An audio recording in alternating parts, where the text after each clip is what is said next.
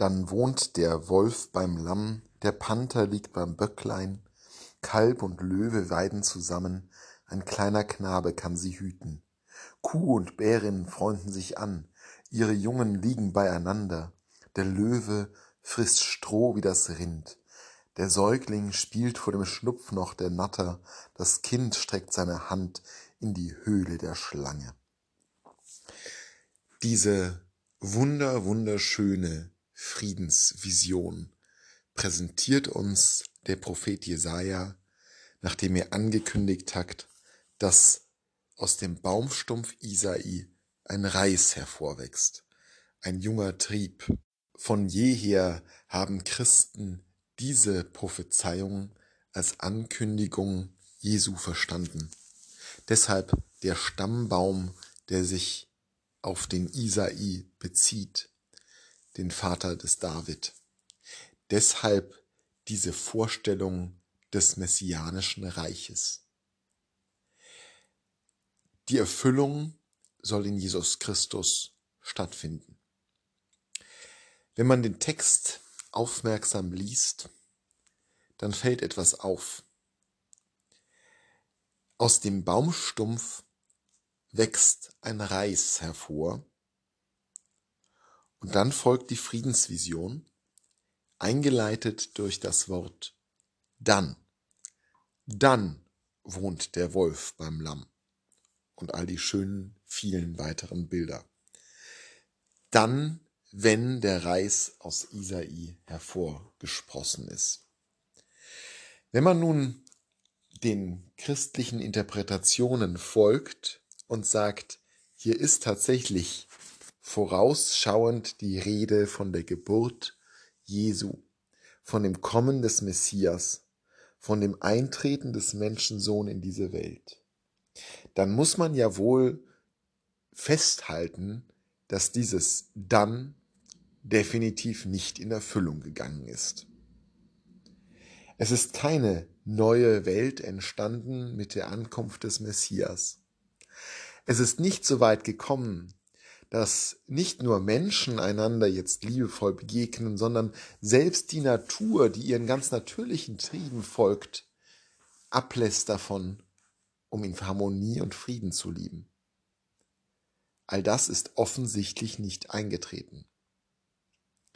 Was ist da schräg an dieser Interpretation oder an der Vision des Jesaja? Warum hat sich das nicht erfüllt?